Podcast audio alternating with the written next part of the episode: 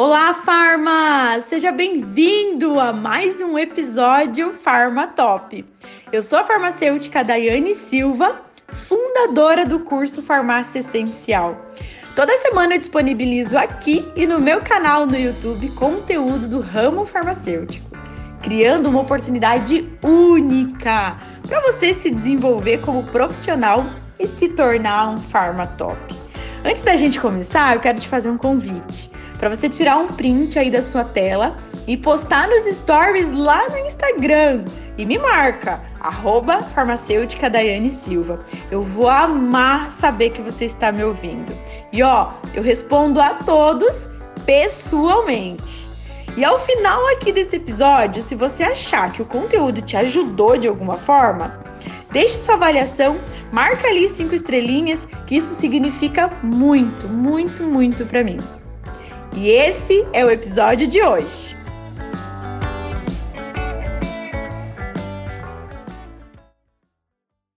Boa noite, boa noite, galera! Sejam bem-vindos em mais um encontro aqui de Farmatop, né? Maravilha estar aqui com vocês, poder contribuir com mais um assunto aqui super pedido. Olha, eu vou contar uma coisa pra você, um segredo aqui, hein? Um segredinho aqui para você. Por mais que to toda semana eu faço aula, faço live, gente, toda vez que eu venho aqui, eu fico aqui, ó, eu fico, sabe, um pouquinho nervosa, um pouco ansiosa em estar tá aqui, porque, gente, é vocês que estão né? Poxa, meus alunos, meus seguidores, vocês são tão importantes para mim e eu trago aqui tantos assuntos, às vezes também não domino exatamente esse assunto, vou lá, estudo, enfim, né? Sempre, por mais que toda terça-feira eu tô aqui, ó, eu sempre fico com aquela ansiedade, tá? Contar esse segredo aí para você.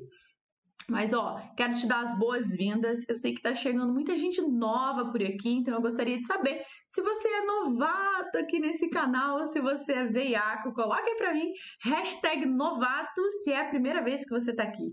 Ó, assunto de hoje, a gente vai falar sobre tipos de diabetes, né? Gente vai falar sobre insulina, quais as orientações que nós devemos dar ao nosso paciente referente a essa doença, afinal de contas, né? Qual o papel do farmacêutico referente a diabetes? O que, que a gente pode fazer a mais para ajudar o nosso paciente, além de ir lá pegar a insulina, pegar o medicamento e simplesmente dispensar para esse paciente, né? Qual a orientação que a gente pode dar?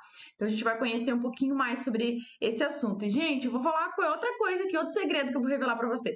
Quando eu comecei a montar essa aula, eu falei, caraca, eu precisava de no mínimo umas três aulas para falar desse assunto, tá? Mas aí, como eu já tinha prometido para você que eu ia falar de tudo isso, eu fiz tudo muito resumido para poder trazer todos esses assuntos, porque é um assunto, gente, é muita coisa interessante, muita coisa importante para trazer para vocês. Mas o que, que eu pensei daí? Falei, ah, eu vou fazer essa aula hoje assim, né? Trazer todos os assuntos que eu, que eu prometi que eu ia falar de forma resumida. E numa outra oportunidade eu quero fazer separar por temas. Porque, gente, realmente é muita coisa importante, muita coisa importante mesmo. E aí a gente vai falando cada aula de uma coisa para poder trazer tudo o que eu quero trazer aqui para vocês, tá bom? O que, que você vai aprender então nessa aula de hoje? A gente vai aprender sobre diabetes, hipoglicemia, hipoglicemia hiperglicemia, é, orientações no controle da doença, aplicação de insulina, cálculos de insulina, tudo isso você vai aprender nessa aula, hein? Tá preparado aí? Pegou a sua água, papel, caneta na mão para fazer suas anotações? Quem pegou aí, coloca aí a mãozinha, fala hashtag eu, para eu saber se eu posso começar essa aula aqui, porque eu também estou ansiosa por essa aula, hein? O Ivan também tá por aqui. Show de bola! Bora, gente! Então vamos lá! Bom, primeira coisa que eu quero trazer aqui para vocês, né? Hoje eu pesquisando aqui alguns materiais para trazer esse assunto, eu encontrei o quê? Um atlas que quem que é esse atlas é da Internacional de Federação Internacional de Diabetes, tá? Até inclusive quero mandar para vocês lá no canal de Telegram esse atlas, porque fala exatamente, esse atlas é de 2017, né? Mas já dá para ter uma ideia de quantas pessoas no mundo tem diabetes. Gente, milhões de pessoas, milhões de pessoas no Brasil e no mundo que têm diabetes. Então, mais um, um ponto, primeiro ponto, por que, que o farmacêutico tem que ter aí um, uma base, né? Tem que ter coisas, ah, informações na ponta da língua para poder ajudar o paciente, né? O paciente que tem essa doença, ele vai, ele frequenta, ele frequenta a farmácia pelo menos no mínimo, no mínimo uma vez por mês, né? No mínimo. E aí, é, então isso quer dizer o quê? Que ele vê mais o farmacêutico do que o próprio médico, né? O médico ele vai fazer ali às vezes, é, ele vai ver duas vezes ao ano, às vezes uma vez ao ano, tem gente que nem faz isso, né? Então, quem que tá ali, quem que tá frente a frente com o paciente é o farmacêutico, né? O farmacêutico. Então, mais um segundo ponto, por que, que farmacêutico, então, é, é importante na vida desse paciente? Porque ele vai fazer diferença sim na vida desse paciente sim, ele pode fazer diferença, tanto na prevenção, né? Talvez você esteja se perguntando, né, Dai, como que eu vou ajudar esse paciente com diabetes? Poxa, é uma doença crônica, né? O médico tem que fazer acompanhamento, sim, mas nós farmacêuticos podemos ajudar na prevenção. A gente pode ajudar na educação, né, desse, desse paciente para ele entender a importância dele controlar a diabetes né, fazer as orientações referente dieta, o farmacêutico não é nenhum nutricionista, ele é farmacêutico, mas sim, nós podemos fazer esse tipo de orientação, de orientação. Nós devemos fazer esse tipo de orientação, né? Eu sempre busco, é, principalmente quando eu trabalhava no balcão da farmácia, hoje eu busco falar sobre isso para vocês, a importância da gente falar do tratamento farmacológico e do tratamento não farmacológico, alinhar isso, porque é um conjunto. Eu gosto de trazer o que o paciente ele precisa entender que é um conjunto, que não é só o medicamento, né? Mas é o estilo de vida que vai proporcionar para ele uma melhora. E nós somos o profissional que está ali diante desse paciente praticamente todos os dias, várias vezes no mês, né, muito mais fácil da gente levar essa informação para ele, né? Outra forma de ajudar, referente a interações desses medicamentos, ao descarte correto, ao uso de glicosímetros, ao uso de insulina, das medicações orais, né, como vai utilizar a caneta. Né? Eu até queria trazer esse assunto para vocês hoje de, de como cada caneta deve ser utilizada, como deve ser utilizado glicosímetros, mas não vai dar né? Porque senão a gente ia ficar horas aqui conversando, mas já fica para um próximo tema aí, tá? Então, tudo isso dessa forma que você vai poder ajudar seu paciente, tá? E olha só, é, um outro ponto que eu quero trazer aqui para você, qual que é? Eu sempre vejo muito, se você é veiaco, você já deve ter escutado eu falar sobre isso, mas eu repito, eu repito, eu repito, eu vou repetir e eu vou morrer repetindo isso, tá? Você vai ter que me engolir, viu? Eu falando isso. Porque o que, que é o assunto, gente? Eu vejo o quê? Muitos farmacêuticos, muitos profissionais, muitas vezes desanimados. Ah, dá, eu não sou reconhecida. Ah, dá, eu não sou valorizada. Dá, eu não me dão oportunidades. Então, eu quero que você abra sua mente hoje, farma, abra sua mente para você buscar uma oportunidade. Se você já trabalha em farmácia, ou se você também não trabalha em farmácia, também vale para você, tá? Que tal você buscar uma oportunidade? Mas daí como buscar uma oportunidade? Por exemplo, você pode ser, você já pensou, você já pensou em ser um especialista em diabetes? Você já pensou nisso? Em estudar sobre esse assunto ou outro assunto que você goste. Ah, dá, eu tenho um filho, eu gosto, inclusive tem uma aluna minha que é, aborda nas redes sociais assuntos mais ligados à criança, porque ela tem um filho e ela gosta muito desse assunto. Ou você pode falar sobre hipertensão, você pode falar sobre saúde da mulher, não sei. Que tal você escolher um assunto e você se especializar? Olha só que incrível, né? Buscar uma oportunidade, ok? Então, abra sua mente hoje, a partir de agora, e ao invés de ficar esperando uma oportunidade aparecer na, na sua porta, de cara eu quero trazer esse assunto aqui para você. Eu gostaria muito que você pensasse na, na, na, nessa questão, na possibilidade de buscar uma oportunidade. Certo, gente? Como eu disse para você, né? Existem milhões de, de brasileiros com diabetes. Nesse estudo que eu encontrei, nesse Atlas, que a Federação Internacional de Diabetes traz, fala que existe em 2017 12 milhões de brasileiros com diabetes. Tá? O Brasil, ele tá na, estava, né, em 2017, na quarta colocação em números de diabéticos no mundo. Gente, então é uma quantidade muito grande, tá? Vou mandar esse material lá no Telegram, porque é bem legal para você dar uma olhada, né? Daí, o que que é diabetes? O que que é, afinal de contas, o que que é diabetes, né? O que que é? É uma doença, então, que é caracterizada pela elevação da glicose no sangue, que é a hiperglicemia, certo? Que muitas vezes ocorre um defeito na secreção ou na ação do hormônio da insulina, que é produzido no pâncreas, né, pela célula beta. Então, se ocorre esse defeito na secreção ou na ação da insulina, o paciente então acaba tendo essa elevação da glicose, que é a hiperglicemia. Qual que é a função da insulina? Eu trouxe aqui, tenho aqui no meu slide, ó. A função da insulina é promover a entrada da glicose nas células, para as células do organismo. Então, função da insulina, promover a entrada da glicose para as células do organismo. Então, se falta insulina ou se ocorre um defeito, né, ocorre então, como eu já disse para você, o acúmulo da glicose no sangue então vem aí a hiperglicemia. Bem resumidão aqui para você, né? Se você quer aprofundar nesse assunto, eu aconselho você a buscar artigos e estudar mais sobre esse assunto, tá? Aqui, como eu disse, um resumão de tudo para você, de forma rápida, tá? Nós temos aí diabetes tipo 1, diabetes tipo 2 e também a gente tem a diabetes gestacional, certo? O que, que é diabetes tipo 1? Dai, vai ocorrer um distúrbio na ausência da célula beta pancreática, que é responsável pela produção de insulina. Então, aqui vai ocorrer uma ausência da insulina. Tá? Diabetes tipo 1, ausência da insulina. Ah, o pâncreas deixa de produzir a insulina, tá certo? Quais os tipos de, de pacientes que geralmente têm a, o, o diabetes tipo 1? Crianças e adolescentes, tá? Em alguns casos, adultos e jovens pode acontecer, mas geralmente crianças e adolescentes, tá? Qual é o tratamento? Só que bem resumido, mais para frente a gente vai falar específico de cada medicamento, tá?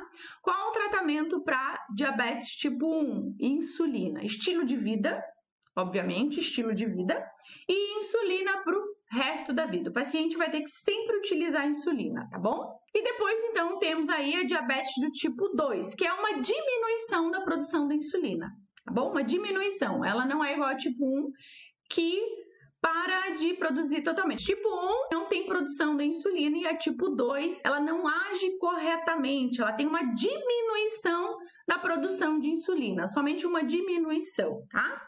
Aí o pâncreas acaba tendo algum, algumas variáveis, né? E tem essa deficiência na sua produção, tá? Tá muito relacionado ao que? Ao estilo de vida. Diabetes tipo 2 relacionado ao estilo de vida, certo? Então, geralmente, qual o tipo de paciente que vai ser mais frequente? Um paciente mais acima de 30 anos, acima de 40 anos, vai ser é, pode acontecer em crianças, obviamente, em jovens, né? Justamente por conta dos hábitos de vida inadequados, né? Má alimentação, o sedentarismo acaba tendo, desenvolvendo esse tipo de diabetes, certo? Qual o tratamento, Dai? Mudança no estilo de vida, medicamentos orais e também os injetáveis, né? A insulina quando necessário. Nem sempre o paciente de diabetes tipo 2 vai utilizar, utilizar a insulina.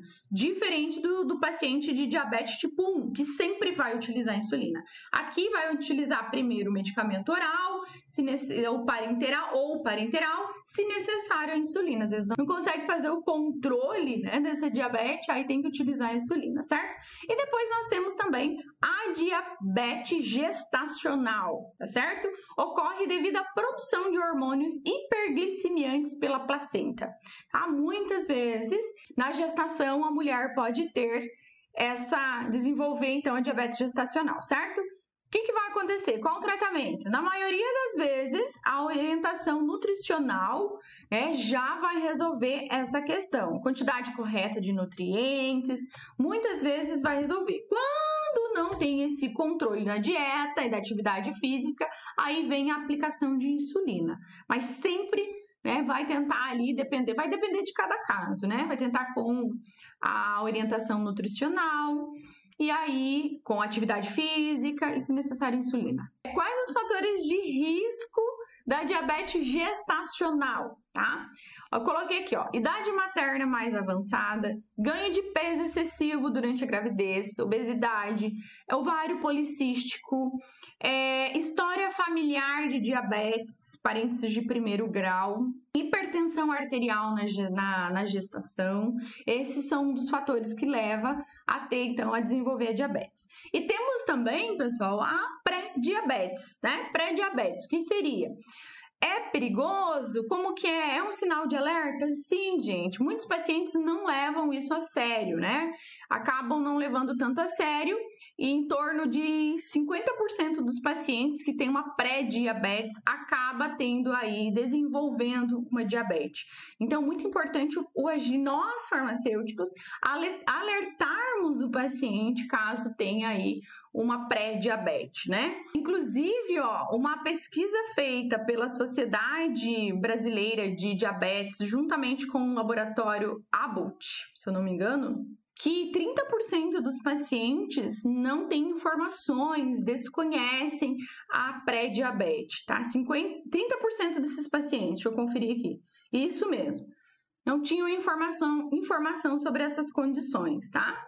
E 50% dos pacientes que são diagnosticados com pré-diabetes desenvolvem, então, ao diabetes, tá?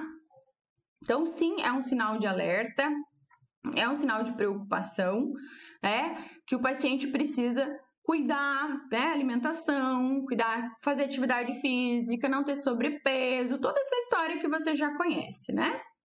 Sinais e sintomas, isso aqui é muito importante, porque muitas vezes o paciente aparece na farmácia com esses sinais, você pode abrir aí um alerta, né? Pode abrir um alerta para verificar se esse paciente não está com uma pré-diabetes, não está com uma possível diabetes, certo? Ó, urina frequente, perda de peso, falta de energia, sede em excesso, aumento do apetite, infecções, sono excessivo, visão turva ou embaçada, formigamento nos pés, muito comum, né? O principalmente a visão embaçada e o formigamento. E também dificuldade na cicatrização de feridas. Isso é muito comum, né? O paciente chegar na farmácia com esses sintomas. Qual o lugar que o paciente primeiro vai, né? Na farmácia. Quando ele tá com algum sintoma aí que tá fora, né? Ele vai na farmácia, sempre. Então, alguns sinais e sintomas aqui para você ficar em alerta, tá? Tratamento farmacológico. O que, que existe de tratamento farmacológico? Então, existe os hipoglicemiantes orais, os parenterais e as insulinas, certos? Primeiro, a gente vai falar aqui sobre os hipoglicemiantes orais, tá? Existem muitos, né, gente? Existem muitos, é uma classificação muito grande. É, vamos começar aqui falando da glibenclamida. Então, se você quer anotar aí, é, glibenclamida, ela faz parte da classe da sulfonilu, não sei nem pronunciar esse nome, sulfonilureias, tá? Que é glibenclamida e glimeperida. Um exemplo, nome comercial é o Daonil ou o Amaril, um dos medicamentos bastante prescritos, né? Esse ele vai estimular o pâncreas a produzir mais insulina certo? Glibenca, glibe, glibenclamida e glimepirida, nome comercial Daonil e Amaril, vai estimular o pâncreas a produzir mais insulina. Aqui, gente, é, no Daonil e o Amaril, ele tem um efeito colateral muito frequente, que é a hipoglicemia, tá? Hipoglicemia. É, tem também as biguanidas, biguanidas, que é o exemplo da metformina aqui que a Daniele falou, a metformina. Metformina é um dos mais prescritos também, né? Vai melhorar a captação da insulina pelas células. Melhora a captação da insulina pelas células, certo? Efeito colateral, muito frequente, muito frequente. Distúrbios gastrointestinais e náuseas, tá? distúrbios gastrointestinais e náuseas. É, outro exemplo, arcabose, são, ele vai retardar a digestão e absorção de carboidratos, tá? O nome comercial é o glucobai, glucobai. Então, vai retardar a digestão e a absorção de carboidratos. O efeito colateral dele, muito frequente, também é o distúrbio gastrointestinal, tá bom? É, outro exemplo, glinidas, vai agir estimular, vai agir também estimulando o pâncreas a produzir insulina. Aqui é o pós-prand, nome comercial é o pós-prand. E a fórmula, o princípio ativo é repaglinida. Repaglinida. Qual o efeito colateral mais frequente? Hipoglicemia também. Hipoglicemia. É, outra classificação, glitazonas. É o pioglit. Quem aí conhece? Quem trabalha em farmácia conhece, né? Pioglit, estanglit é o nome comercial. A fórmula é pioglitazona. Pioglitazona, tá certo? Depois, uma outra classificação, também muito prescrito, o Janúvia e o Galvos. O Janúvia, com o nome comercial de nome, aliás, Janúvia é o nome comercial e o princípio ativo citagliptina. E depois tem o Galvos, que o nome comercial dele é o Galvos e o seu, seu princípio ativo é vidagliptina, tá? Esse aqui é esse aqui tem efeito colateral de hepatotoxicidade. E também nós temos as combinações, né? Tem as combinações, que é o, o Galvus-Met, o Glucovance, tá? Que vem aí junto, né? É, hipoglicemiante orais, estaglipatina e metformina, que é o Janumet. Tem o metformina mais glibenclamida, que é o Glucovance. E tem a vildagliptina mais metformina, que é o Galvus-Met. Alguns exemplos aqui para vocês se familiarizando com esses nomes desses é, hipoglicemiantes orais, tá? Depois tem também os hipoglicemiantes parenterais. Esse, gente, uma, uma, um, importante você entender que eles não são insulinas, tá? Não são insulinas. Os exemplos que eu trouxe aqui, ó, Victosa, Bieta, Trulicity e Lixúmia, elas não são insulinas, tá? Elas são hipoglicemiantes parenterais. Vamos entender um pouquinho mais delas aqui. Uma, um, um exemplo, primeiro aqui, a Victosa. A Victosa ela é produzida através de, da tecnologia de DNA recombinante de uma levedura e é utilizado para tratar diabetes tipo 2, tá? Diabetes tipo 2. É, muitas vezes, quando o paciente utiliza a metformina ou um outro tipo de hipoglicemiante oral e não tem resultado, aí vem a opção, então, dos hipoglicemiantes é, parenterais, tá? É, a Victosa, existe três dosagens, a de 0,6, a de 1,2 e, e a de 1,8 miligramas. A aplicação da Victosa é somente uma vez ao dia, uma vez ao dia, tá? Sempre no mesmo horário. E um ponto muito importante aqui na hora que você vai fazer a dispensação para o paciente, o que, que é? Orientar que a aplicação é independente das refeições, tá? O uso é subcutâneo, tá? O uso subcutâneo, independente das refeições. Validade, né? Várias pessoas me perguntaram referente à validade. Como ela é parenteral, então tem que ficar na geladeira. Eu sempre oriento vocês o quê? A olhar na embalagem, olhar na embalagem se qual que é a validade, né? Só que depois de aberta, ela tem uma validade. Você sabia disso? Que após a, a quando abre, por exemplo, cada tem várias que muda. Ó, a Victosa é 30 dias, tá? 30 dias. Tem uma aqui, a Bieta também. Bieta também é 30 dias, tá? A Victosa 30 dias, Bieta 30 dias, a Lixúmia, deixa eu ver se eu coloquei 14 dias. Olha como que é diferente, né? Então, após a primeira aplicação, a Lixúmia tem validade somente de 14 dias.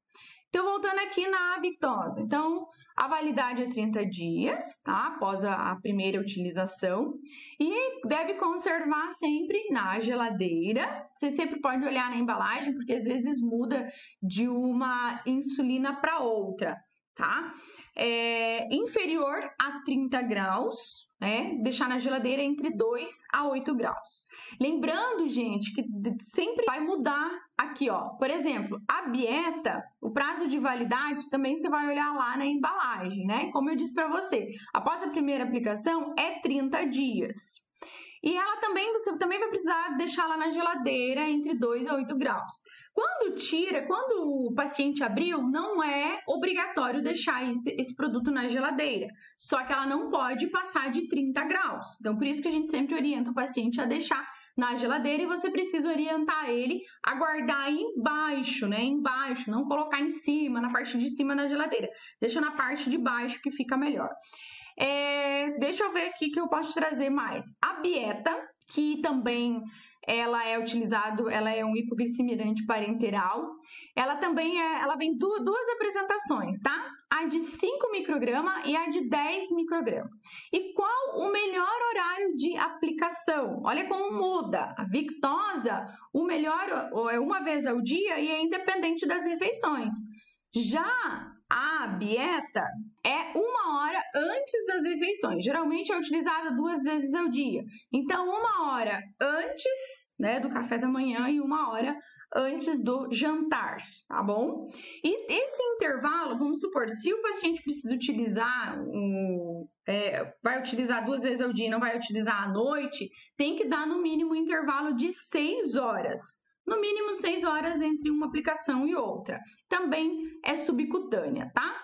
Entramos aqui, então, uns exemplos. Tem também a Saxenda, que também é um produto, é um hipoglicemiante parenteral. E também deve ser utilizado é independente das refeições. Então, essas são as vantagens, né? De uma de um hipoglicemiante e outro. E as insulinas, Dai? Entrando aqui agora na parte das insulinas. Existe a insulina de ação regular, existe a insulina de ação rápida, né? Ultra rápida também, tem a de intermediária, tem misturas, tem ação prolongada. E o que muda de uma para outra? O que, que muda? Vamos entender isso aqui. Então, existe aqui, ó, a regular, tá? Que é uma das foi a primeira insulina a ser comercializada. O início da ação dessa insulina, anota isso aí, farma, porque é legal você ter uma tabelinha na farmácia para você poder consultar essas informações, tá? O início de ação dela é de 30 a 60 minutos. O tempo de ação é de 6 a 7 horas. Uma dica, essa aqui, ela sempre vai ter, ó, hashtag dica da DAI sempre vai ter na, na embalagem, vai ter um R na embalagem, tá? Por exemplo, o Mulin R, Novolin R, então ela é de ação regular. Qual o melhor horário que deve ser aplicado? Inclusive, eu fiz uma enquete hoje lá no Instagram. Eu não olhei o resultado, mas grande parte aí tinha tinha é, errado lá uma questão que eu coloquei. Qual o melhor horário de utilização? Deve ser utilizado junto com as refeições, tá? Ou 30 ah, geralmente 30 a 45 minutos ali, a hora que vai iniciar, antes de iniciar a refeição, tá bom? Depois, um outro exemplo de insulina é a insulina de ação ultra rápida. O início de ação dela vai ser entre 10 a 20 minutos e o tempo de ação de 3 a 5 horas, tá? 3 a 5 horas. Exemplos aqui para vocês de insulinas de ação ultra rápida. Tem a insulina Lispro, que o nome comercial é o Malog. Tem a Asparte, que é a Novo Rapid. Tem a Glulizina, que é a Apidra. Qual o melhor horário que deve ser utilizado? Junto das refeições ou antes das refeições, né? Vai, já faz a aplicação e já vai fazer a refeição imediatamente antes das refeições, tá? Ação ultra rápida imediatamente antes das refeições. Já a ação regular vai ser utilizada entre 30 minutos antes das refeições. E depois vem a de ação intermediária, que é a NPH, tá? Então, ela vai possuir um tempo de ação maior que a ultra rápida. Ela tem o início de ação de 1 a 3, de 1 a 3 horas. E o tempo de ação dela, né? O tempo de ação dela é maior do que a de ultra rápida. O, o tempo de ação da regular e da ultra rápida é a ultra rápida 3 e 5 horas e a regular 6 a 7 horas. Já a NPH, 18 horas. Então, tempo de ação bem maior. A dica aqui para você gravar, né? Qual que é de ação intermediária? Sempre vai ter um N, tá? Um N na embalagem. Novulin N, é, Humolin N. Então, fica fácil para você mentalizar, diferenciar uma da outra, tá? Qual o melhor horário para fazer a aplicação? Tem horário específico para fazer a aplicação referente às refeições? Não, nesse caso aqui, a umulinha novolinha N ou outra que seja de ação intermediária, ela não é específica para as refeições, tá bom? Então não tem um horário, pode ser utilizado antes ou após a refeição. Geralmente é uma vez ao dia a aplicação, tá? Outro tipo de insulina são aquelas bifásicas, né? Que ela vem dois tipos de insulina. Por exemplo, uma log Mix 25, uma log Mix 50, tem a Novo Mix 30. Então, ela possui ali qualquer, se precisar você já pegar e gravar, ela possui a palavra mix, né? Então, ela, ela é a bifásica. Deve ser aplicada junto com as refeições, tá? Só que diferente da, da outra que eu te falei, ela deve ser aplicada imediatamente, né? Ali aplica e faz a refeição, ou 15 minutos antes. 15 minutinhos, de 0 a 15 minutos antes das refeições, quando é as bifásicas, quando tem o mix na embalagem, tá? É, deixa eu ver mais alguma aqui. Tem a de ação prolongada. Ação prolongada Tempo de ação, aproximadamente aí até 24 horas, tá?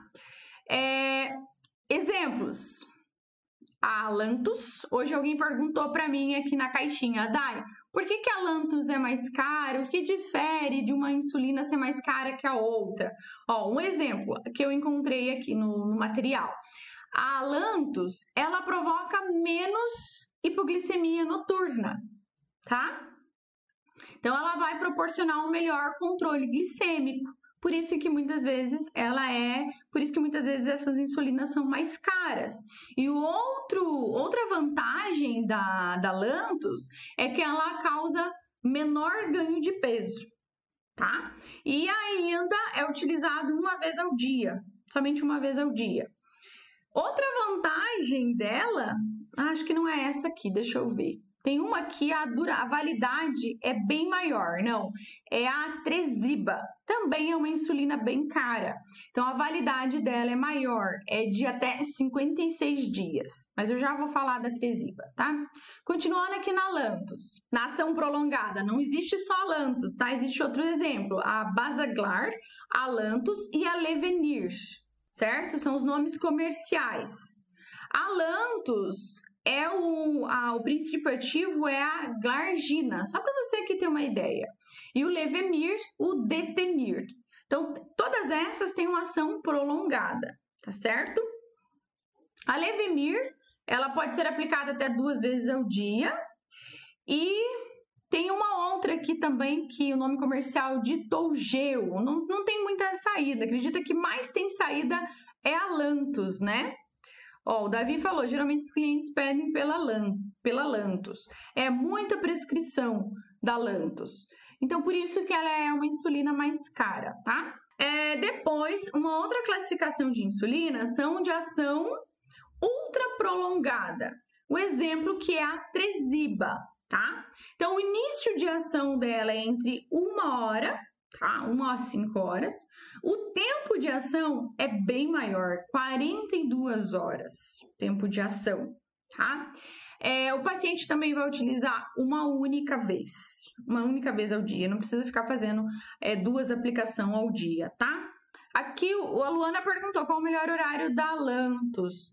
Eu não encontrei essa informação, tá? Eu até eu não consegui encontrar quais os melhores horários de todas as insulinas, tá? Mas se eu encontrar em algum outro material, eu coloco para vocês lá nos stories. Eu não vou falar porque eu, eu acredito que não tenha. Mas enfim, não vou falar sem, sem ler o material, porque realmente eu não encontrei material dizendo sobre isso, tá? A Tresiba. A Tresiba é utilizada uma vez ao dia e pode variar o horário de aplicação. Não é não é específica para refeições, tá? A Tresiba. E aqui, então, como eu disse para vocês anteriormente, ela tem uma validade maior após aberto. Ela tem uma validade de 56 dias. Então, isso é bem interessante, né? O paciente saber dessa informação também. Show, gente? Pegaram aí essas informações?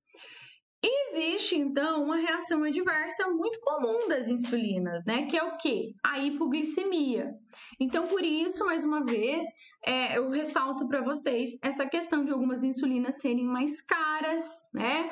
Justamente por isso, porque elas diminuem essa reação adversa de hipoglicemia tá? Mas é claro que não é só isso que leva um paciente a ter uma hipoglicemia, né? Além do excesso da insulina, né? Um atraso das refeições, é, ficar muito tempo sem comer, né?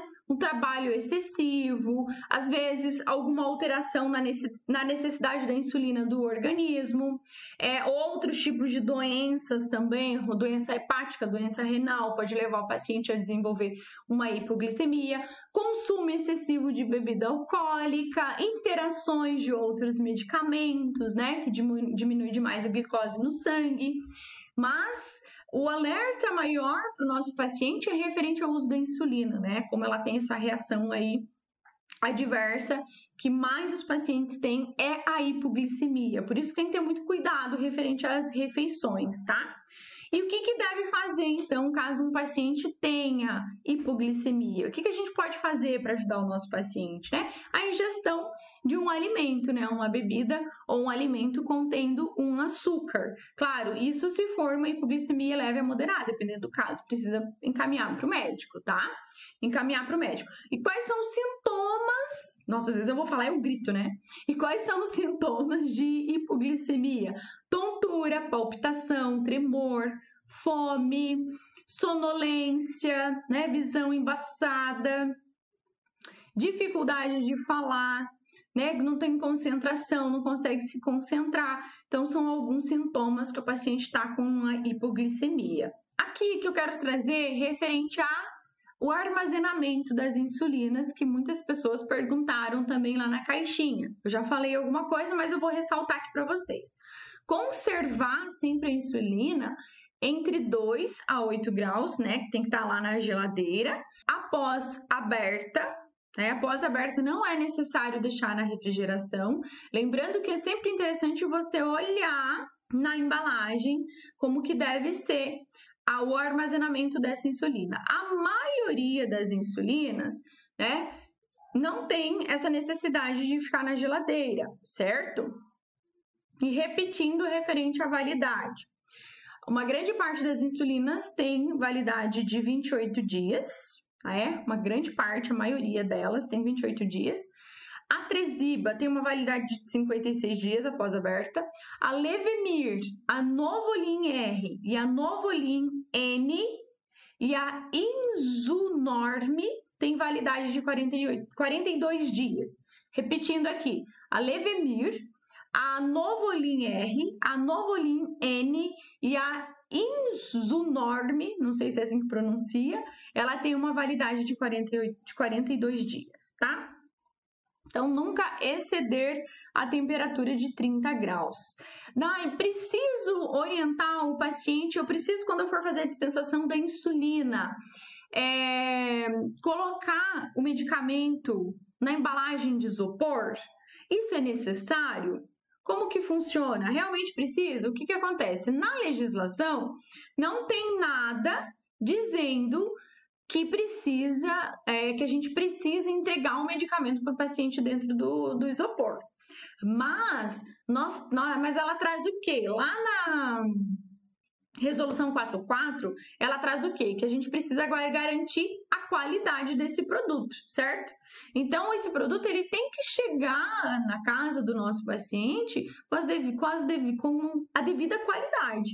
Então, por isso que a gente sempre orienta a dispensar o, o medicamento dentro de uma caixinha de isopor, com um gelinho, né? Para que esse produto chegue na qualidade até a sua residência, tá bom? Eu não sei se você tem esse costume de fazer isso na farmácia, mas quando eu trabalhava na drogaria, a gente sempre fazia isso. Inclusive, quando o medicamento vem da, vem da distribuidora, ele vem com uma caixinha e vem com um gelo. Então, a gente já guardava para reutilizar essas caixinhas, né? Um cuidado com o nosso paciente a mais. E já orientava o paciente a guardar aquele gelo, a guardar aquela caixinha, para quando ele precisar viajar, se ele precisa vir até a farmácia, trazer junto, né? Traz junto essa caixinha para poder fazer a dispensação. A Noélia falou: quanto tempo dura insulina em temperatura ambiente? É a, a validade, né? Que eu acabei de falar para vocês de cada uma. Vai depender de cada tipo de insulina que eu acabei de comentar. Mas o ideal é sempre deixar na geladeira, tá? Não pode exceder 30 graus, mas o ideal é deixar na geladeira né? Proteger, porque daí tem que proteger da luz, da umidade. Então, na geladeira tem toda, ele acaba tendo toda essa proteção, né? Ah, outra coisa, o gelo também não deve ser colocado em contato com a insulina, tá? Muito cuidado com isso. É, além dos tratamentos farmacológicos, qual outra opção que a gente pode fazer para ajudar o nosso paciente, né? Com um tratamento não farmacológico, como por exemplo, uma alimentação saudável, orientar o paciente a ter uma dieta equilibrada, né? Com frutas, verduras, é, não só, não é só não comer doce, né? É, uma alimentação rica em fibras, evitar alimentos industrializados, farinhas brancas, refrigerante né? Dá sempre preferência para um alimento integral, né? Outro ponto, orientar sempre o paciente a mastigar bem o alimento, a comer várias vezes ao dia. Isso tudo faz a diferença para o nosso paciente, tá? Orientar ele a fazer exercícios regular, né, para cuidar aí, para não ter um aumento, né, do peso, que é outro, outro fator importante, não ter um desequilíbrio, né, na obesidade, hipertensão, colesterol, tudo isso é importante na vida do nosso paciente, né? Aqui, ó, a Carla perguntou por que, que a Victosa e a Saxenda são muito prescritas para emagrecimento em pacientes não diabéticos. É que, na verdade, é, eu, li, eu li hoje, inclusive, um material sobre isso, mas eu não sei falar muito profundamente sobre isso, tá? Mas a Saxenda, deixa eu até ver se eu tenho esse material aqui. A Saxenda, Carla, ela é, ela foi desenvolvida, na verdade, é para emagrecimento, né? Ela regulariza o apetite. Então, ela é essa foi, deixa eu encontrar aqui para eu não falar coisa errada. Está registrado somente para o uso de como antiabético, portanto, não é recomendado como a Victosa, né? Saxenda, ó, contém a substância ativa, que é a liraglutida, que pertence ao grupo, ao grupo de medicamentos agonistas dos receptor, regulariza, regu, regulariza o apetite, gerando menor ingestão de alimentos e, consequentemente, redução do peso.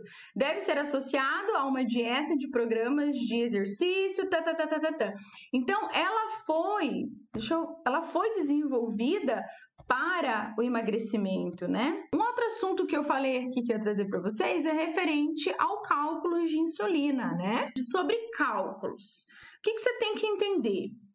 Geralmente a gente vai usar muito cálculos para fazer dispensação de insulina para farmácia popular, né? Farmácia popular, não só nesses casos, mas é o mais frequente. Então você precisa aprender uma regra básica, uma regrinha de três, que muitas vezes a gente. Eu vou falar bem real, fui aprender a fazer regra de três de verdade na faculdade. Porque, gente, eu era muito ruim na matemática, tá? Muito ruim. E eu fui aprender direito esse trem na faculdade, tá? Então a regra de três é uma questão de interpretação, tá? Então vamos lá, eu vou interpretar junto com você uma prescrição. Vamos pegar um exemplo aqui, que chega para você uma, uma receita lá na farmácia de insulina regular. Insulina regular. Lembra da dica? Quais são as opções de dica de insulina regular? regular vem o R na embalagem, tá? Regular vem o R na embalagem. Humulin R, Novolin R. Então chegou para você uma receita lá de Humulin R, que é uma insulina regular. E essa, essa prescrição tá aplicar 26 unidades de manhã e 12 unidades à noite. Uso contínuo. 26 unidades de manhã e 12 unidades à noite. Então, primeira coisa que você tem que fazer, gente, é um passo a passo, tá? Primeira coisa que você tem que fazer, você vai ver qual que é a marca disponível que você tem na farmácia.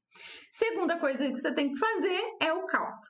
Então, você precisa primeiro calcular qual, quantas unidades esse paciente vai utilizar por dia, certo? Se ele vai utilizar 26 de manhã e 12 à noite, ele vai utilizar 38 unidades, 38 unidades ao dia. 38 unidades ao dia, certo?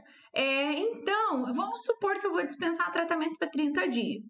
Então, 38 unidades ao dia vezes 30 dias, eu já fiz o cálculo aqui, tá? Eu falei para você que eu sou péssima em matemática, né? 38 unidades por dia vezes 30 vai dar 1.140 unidades, certo? Então, você vai ter 1.140 unidades. Próximo passo, transformar unidades em ml, porque você vai fazer a dispensação em ml e não em unidades, certo? Então você vai imaginar, eu gosto de pegar papel, tá? Lá na drogaria eu pegava papel. Por mais boba que seja a conta, eu pegava papel. Por quê? Porque eu cansei de fazer, eu, tinha, eu já tinha cansado de fazer dispensação de medicamento errado. O que, Dai? Como assim? Você já dispensou medicamento errado? Meu Deus, que absurdo! Sim, gente, não foi uma e não foi duas vezes. Foram sei lá quantas vezes, tá? Isso eu já fiz, sim, já peguei receita errada, já dispensei medicamento errado, eu já passei por essa dor, já chorei, esperneei, enfim. Inclusive, eu posso fazer uma live só contando os meus erros, né? Eu já até fiz live um tempo atrás contando os meus erros. Posso fazer outras se vocês quiserem. Coloca aí para mim, eu quero que aí, se for relevante, obviamente, eu posso trazer uma live só falando dos erros, tá? Então, eu fazia no papel, tá? Fazia no papel. Não tava nem aí se a conta era boba. Então, você vai pegar 1 ml, ml embaixo de ml, unidade embaixo de unidade. Tenha isso na sua mente. 1 ml, gente, vai ter sempre 100 unidades. Isso aqui é o pulo do gato. Ó, dois... Nossa, isso aqui é regra. Ml embaixo de ml, miligrama embaixo de miligrama, grama embaixo de grama, sabe? Os dados é interpretação, tem que sempre deixar um embaixo do outro, tá? E a outra dica, o outro pulo do gato é que 1 ml vai ter 100 unidades, sempre. Então você vai pegar, se 1 ml tem 100 unidades, se 1 ml tem 100 unidades, 1140 unidades vai ter quantos ml, né? Então você vai fazer 1 ml 100 unidades. X está para 100, 1140 unidades. Aí você vai fazer a regrinha de 3. 1 vezes 1140, 140 divididos por 100. E você vai ter o resultado de 11,4 ml para cada 30 dias.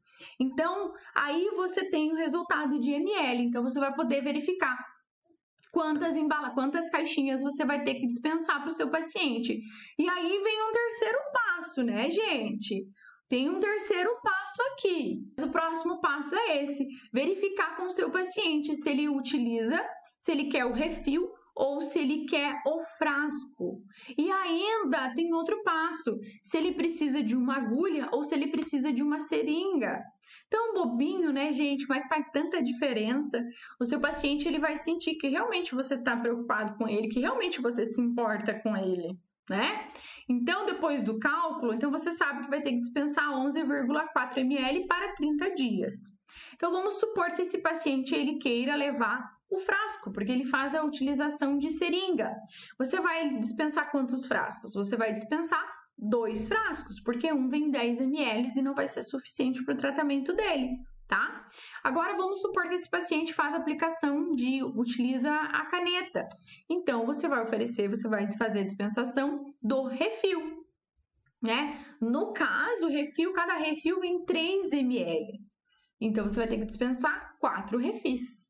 E aí você finaliza a sua, a sua, o seu atendimento vendendo a seringa ou a agulha, oferecendo para ele a seringa ou a agulha.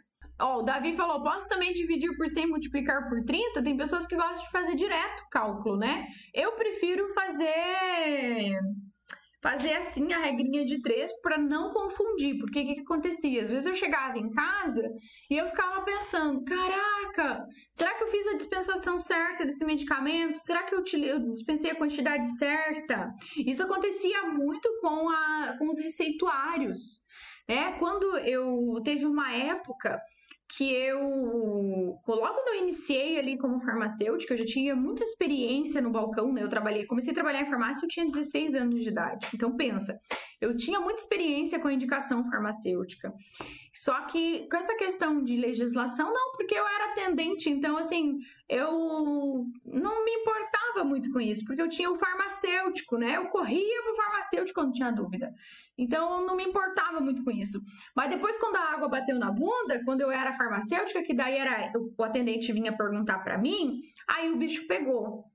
Aí eu precisei engolir a portaria 344 e interpretar aquilo lá, minha gente. Meu Deus do céu, né? Então, teve uma época que eu pegava a receita errada, faltando algum dado, enfim, e aí eu, eu peguei um costume de é, fazer tipo um checklist. Eu pegava a receita e eu fazia bem assim, ó. Paciente ok, endereço ok, medicamento ok, é, dados do emitente ok, carimbado, CRM assinado, Aí quando eu pegava o medicamento, eu olhava para o medicamento e para a receita. É, metformina 50, metformina 50, um comprimido por dia, é, 30 comprimidos, um comprimido por, sei lá, fluxetina, né? Que eu tô falando de portaria 344. Fluxetina, um comprimido por dia, 30 comprimidos, 30 comprimidos, ok. E fazia o risquinho na receita. Porque aí eu tinha certeza que eu tava dispensando o medicamento certo, que eu não tinha pego receita errada, que eu tinha feito todas a, a, a, dispensação certinha. Porque às vezes eu chegava em casa e trabalhava à noite, né? Trabalhava das 13 às 22. E aí eu chegava em casa, eu ia lá, nanana, então fazia minhas coisinhas, eu ia dormir e eu ficava pensando, ai meu Deus do céu, será que eu peguei aquela receita A certa? Será que eu peguei aquela receita B2 certa? Juro pra vocês, gente, que era desse jeito. Porque eu já tinha errado tanto, eu tava na experiência, eu não queria errar mais. Porque eu tava numa empresa muito boa, eu não queria perder aquela oportunidade né? De estar tá nessa empresa. Então eu, eu fazia isso e, e realmente me ajudou muito. Inclusive, fica uma dica aqui para você, tá? Fica uma dica para você fazer esse checklist para fixar o conteúdo, para fixar ali, que você ter certeza que você fez a dispensação certa. Por isso que eu gosto de fazer o cálculo no papel, a regrinha de três, que aí eu tenho certeza, tá? É, gente, eu vou falar sobre tudo isso na semana do farmacêutico, tá? A gente vai falar sobre indicação farmacêutica, sobre legislação. Então, se você quer ser um farmacêutico valorizado, reconhecido, você quer saber é, ter a resposta na ponta da língua para essas coisas que acontecem no dia a dia, para tudo não dá, né, gente? Porque olha, é muito assunto, meu Deus do céu. Às vezes eu fico quase louca de tanto assunto que é, né? De tanta coisa que a gente tem que estudar. Mas a gente precisa dar um passinho cada vez, né? Um passinho cada vez. Um pouquinho todo dia. Hoje melhor do que ontem. Não adianta a gente querer abraçar um mundo que não funciona e que não vai dar certo. O importante é você reconhecer o, o que você precisa melhorar, qual estratégia você precisa utilizar para melhorar e ir em frente. E dessa forma, sim, você vai conquistar o que você deseja, sua valorização, o seu emprego melhor, a sua gerência, você vai conseguir abrir a sua farmácia, enfim, eu não sei qual é o seu sonho, qual é o seu desejo, tá certo? Galera, já deu uma hora aqui de aula. É, eu prometo para vocês que eu vou trazer um, esse conteúdo novamente um outro momento, separado, para a gente aprofundar entre cada assunto, porque é muita coisa para falar em uma aula só, tá? Quando eu fiz isso, eu não imaginei que era tanto assunto e, enfim, é muita coisa interessante, muita coisa importante para trazer para vocês, tá? Gente, eu fui, tá? Beijão e tchau, até amanhã.